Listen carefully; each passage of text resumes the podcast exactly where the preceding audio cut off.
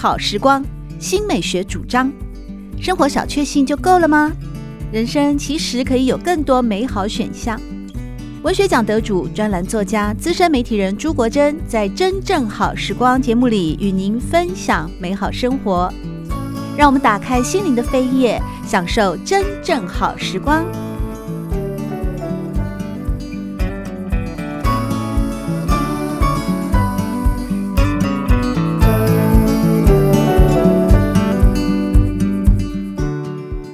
好爸妈是天下父母共同的自我期许，但是如何成为好爸妈，却是全世界父母共通的难题。我们该如何帮助孩子们做好情绪管理，并且提供具体有效的教养心法？期待家长们能够运用这些方法，帮助孩子们觉察、理解各种感觉，同时也能适当的表达与反应，进而掌握情绪，培养出高 EQ 的小孩。也因此呢，从浅显易懂的案例故事，再搭配了心理师的解析，或许也是一种能够让家长们快速了解到孩子的情绪行为表现的模式，并且掌握到这些行为表现背后的可能原因和症结，并且根据每一种情绪的行为呢，提供更多元的具体可行的教养秘方。帮助父母亲来对症下药，并且陪伴孩子们勇敢的面对成长的困境。其实每一个家庭的状况都不太一样，而针对各种不同的家庭，专业的儿童心理咨商师经常是能够对症下药的。我们除了透过咨商之外呢，广泛的阅读或者是收听真正好时光的广播节目。也是提供大家在生活当中理解出一个新的良方，而每一个家庭状况的不一样，我们又该如何去面对它？如何理解家庭成员所背负的情绪，或者是压力，或者是无法为外人所道的那些哀愁呢？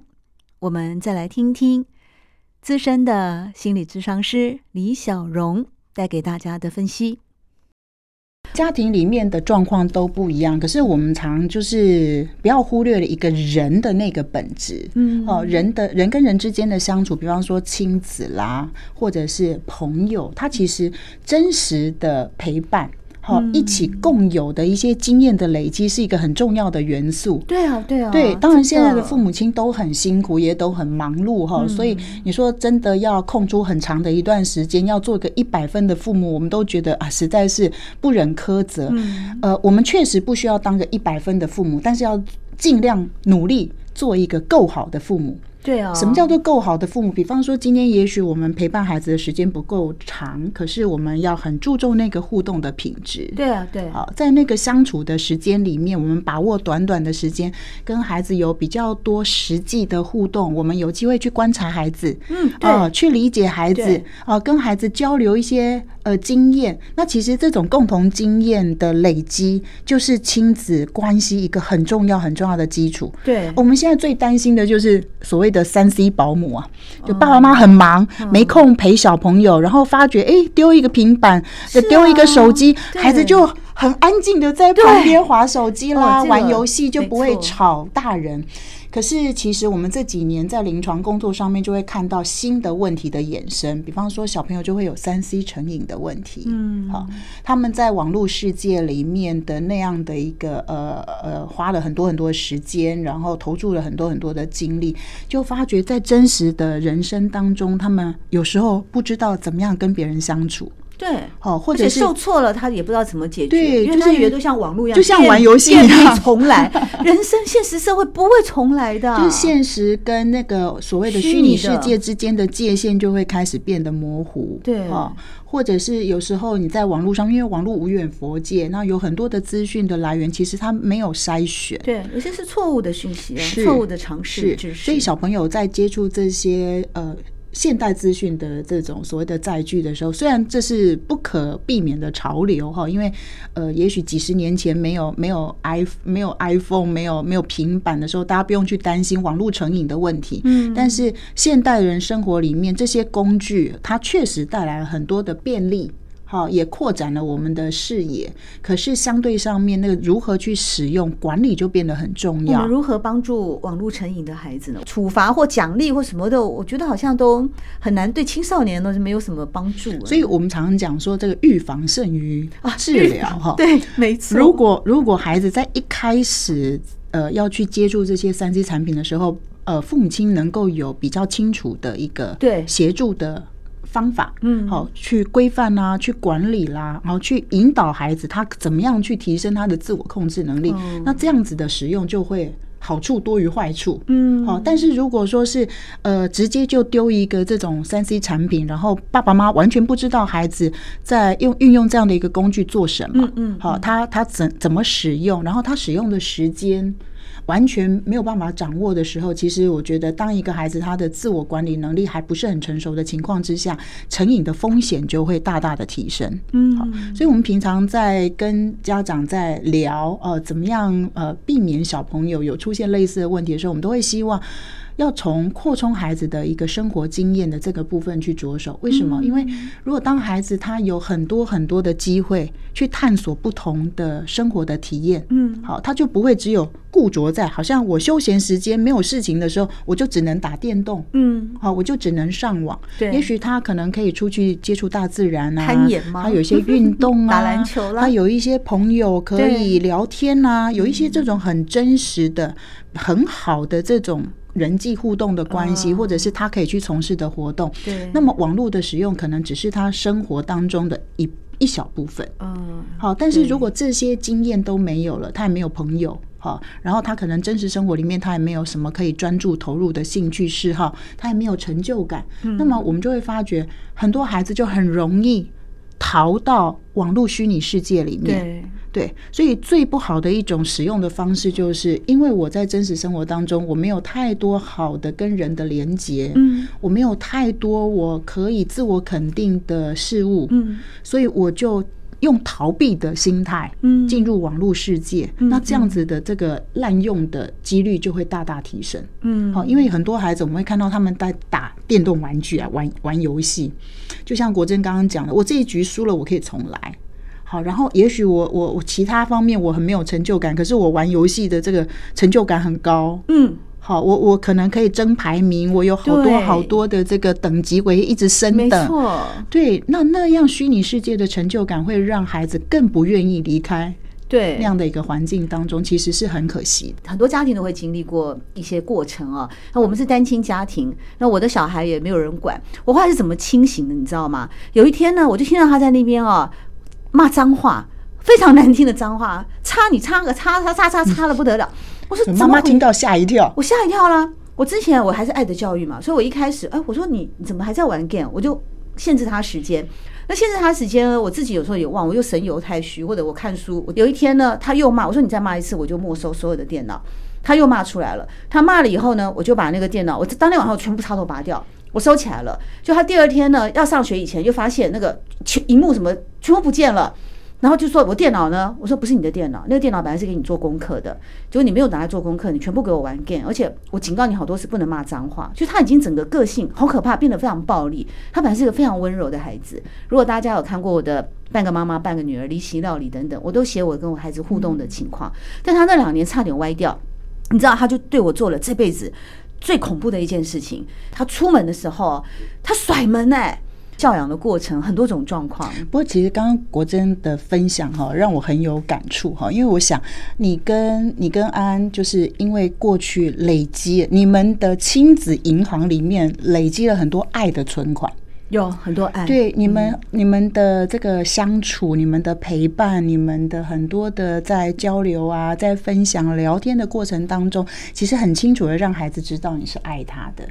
因为我也很不要脸的，每次都会跟他说：“妈妈爱你。”我这很重要。我前一天翻译我们的对话，有一天我们在吃饭的时候，我就我又跟他说：“安安，妈妈爱你。”然后他说：“你又来了。”我说。因为我说了八十万次，对不对？他说不止哦，其实心里面是甜甜的。真的吗？但是青少年他不会有表情哎、哦，这就是我们常常讲，就是这那个看孩子的行为，真的不能够只看最表面、哦、最外在的。嗯、像我也有很多这个青少年认识的孩子哈，好酷哦，对对，酷酷酷，对，现在就是然后这个表面上一副很不在乎的样子，可是当他们受到肯定，他们这个被人家表达说，哎，我呃很欣赏你，我很喜欢你，我觉得你很棒的时候，那个面子哈，面子问题就是 表面上不能够一副很受用的的的样子，但是其实心里面是开心的哦。对，那我们说，因为。呃，亲子互动过程当中储存了很多好的经验，嗯、爱的存款，那个会让我们将来在教养过程的，即便是发生了一些紧张，嗯，嗯，发生了一些冲突，好，他都还是可以拉得回来。对，好，因为教孩子哈，陪着孩子成长，坦白讲，实在是很难避免冲突。对，好，我我我，身为爸爸妈妈的，在亲子教养这一块，大概。也很难免会碰到挫折，对对，所以呃，有冲突有挫折，其实这是很正常的事情。嗯，好，并不是说啊，我我不能够让我的孩子不开心，所以很多很多家长会变得不敢教。对，好，或者是不知道该怎么教。嗯、其实呃，有冲突很正常，但是每一次的经验，其实我们都可以用适当的方法把它转换成是养分。好，其实。呃，孩子的挣扎不亚于我们大人的挣扎，好，心里面都很纠结啊。一方面又很气，可是另外一方面其实又好害怕，又好担心，哈，非常非常的复杂。但是如果平常我们跟孩子的连接是一个稳定的，好，是一个让他觉得可信赖的，你会发觉，其实孩子还是可以回得来。对，哦，你还是很有机会可以在下一次的互动当中，好好的去传递你希望孩子能够注意的事情，或是你所担心的事情。好，可是这个过程当中，我们常常说，呃，通常要先处理心情，再来处理事情。对啊，比方讲，你之所以会不让他这样子做，是为什么？嗯，是因为你对他的某一些事情你会担心。嗯，好，你很希望他好。我觉得这个讯息是要很清楚的传递给孩子。嗯，好，以至于你希望孩子可能要注意到哪些事情。那至于怎么做？我们可不可以一起来沟通，一起来讨论？嗯，对。那像现在很多的呃研究啊，不管是国内或国外的研究，常常都在探讨怎么样的一个亲子教养的方式对孩子的成长陪伴是最有帮助。嗯，好，我们会发觉所谓的权威民主式的教养，好，有很多实证研究证据，这个对于训练孩子的自我管理能力。是一个非常好的一种教养的方式。换句话说，你你一方面你可以去理解、去尊重孩子的感受，可是相对上面你也希望孩子是能够为自己的行为负责任的。对。一定要为自己的行为。然后他要能够练习怎么样跟别人好好的去沟通协调出一个大家都可以接受的方法。嗯，好，但是他必须要为自己的言行举止负责任。对对，那这对孩子来说是一个很适合的方式。那有一些家长可能比较是属于权威专制的方法。嗯，那这样的一个教养方式，我们常会观察到，就是呃，孩子可能会变得害怕。对，好，他会害怕去表达。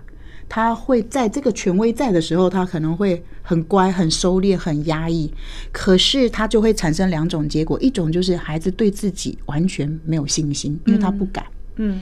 但是有一些就是压抑、压抑到哪一天他控制不住了，他可能会往往反方向，嗯，好，很反抗，然后非常的反弹的这个部分，我想到到那个状态的话，孩子要付出的代价就会非常的大。对，对，其实现在随着我们社会的这个资讯这么多啊，呃，各种的那个三 C 的陆续的出现，现在的亲子关系比起我们过去的一个农家乐时期的，也面临了更多的挑战。那当然说，家长们或者是孩子有情绪上的，或者是压力无法宣泄的这些需求，第一步我们可以先透过读懂孩子的情绪化这本书，看到一些很具体的心理师的建议啊，还有方法，还有案例哦，来找到一些自己也许会可以。有对号入座，或者是可以得到协助的帮忙的一些讯息。那其次呢，如果真的在现实生活当中有面临到很难以去处理的亲子之间的关系，我们现在有没有一些比较具体的？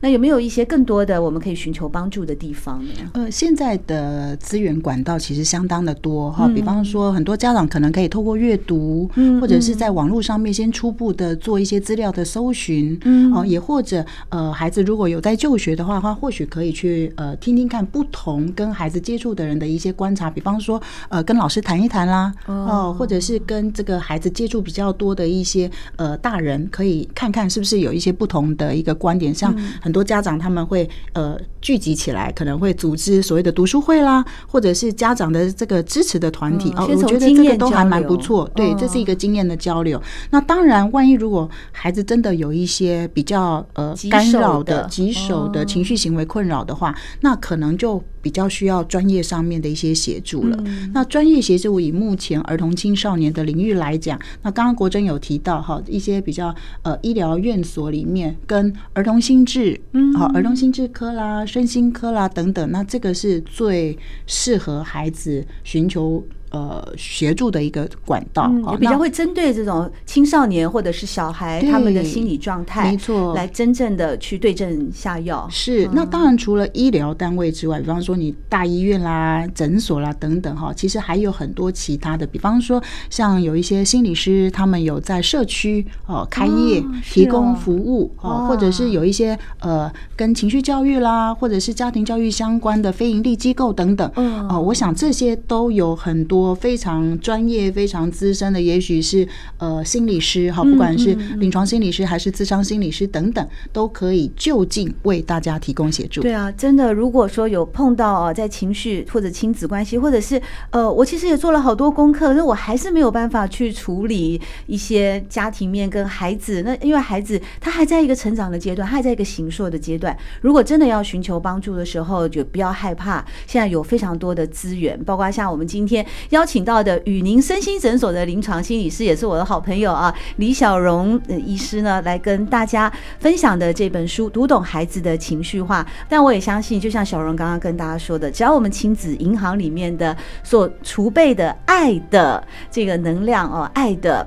资源够的话，其实所有的亲子关系，慢慢的透过一些社会资源的协助，透过父母亲有心的经营，透过一些方法，透过像读懂孩子的情绪化这些的书籍的协助与阅读，一定都会越来越往好的方向。再次的感谢李小荣来到节目里面和我们的分享，谢谢小荣，呃，谢谢国珍，也谢谢各位听众。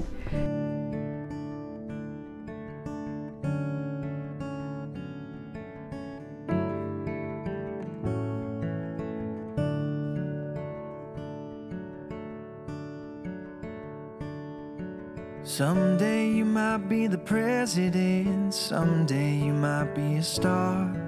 Someday you might be a homeowner. You might even play guitar.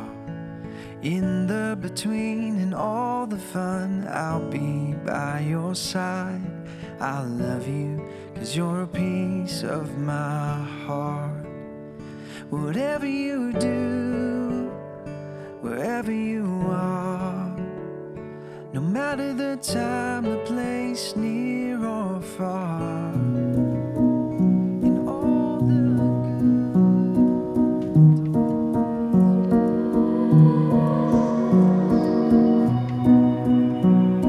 真正好时光，每个星期六早上八点钟到九点钟，在汉声广播电台全国联播网播出。节目在广播频道播出之后，也会上传到汉声广播电台的官网。在官网当中，您可以在经典回放的单元里搜寻“真正好时光”，随时收听到国珍为各位制作的精彩内容。喜欢朱国珍制作主持的《真正好时光》，欢迎您订阅、分享或留言，随时保持互动，一起共享美好生活。